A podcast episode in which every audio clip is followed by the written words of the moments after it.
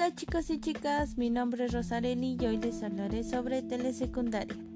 Bueno, en 1964 a 1970, Agustín Llanes, secretario de Educación Pública, introdujo la telesecundaria, motivado por la necesidad de aumentar la capacidad en el servicio educativo de este nivel, además de abatir el rezago educativo de la educación secundaria en comunidades rurales e indígenas.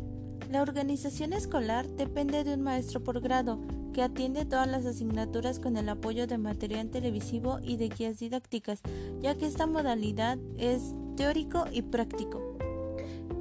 Tiene como propósito el sentar las bases para la vida productiva, además de preparar a los estudiantes para continuar con sus estudios, todo ello sin olvidar la formación en los valores nacionales, ya que forman parte relevante a lo largo de su proceso de enseñanza-aprendizaje.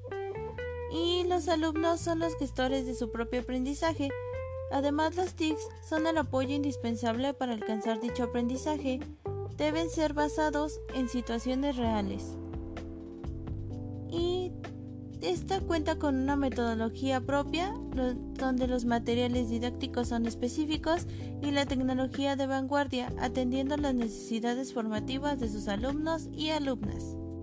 También debemos mencionar que existen tres momentos en donde se desarrollan los procesos educativos en la telesecundaria, donde el primero es previo al inicio del ciclo escolar. Estos son cursos propedéuticos.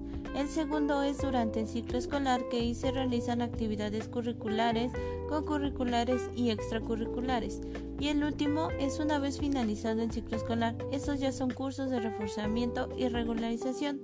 Vale la pena señalar que no existe la obligación formal por parte de los centros educativos de proveer cursos al inicio y al final del ciclo escolar.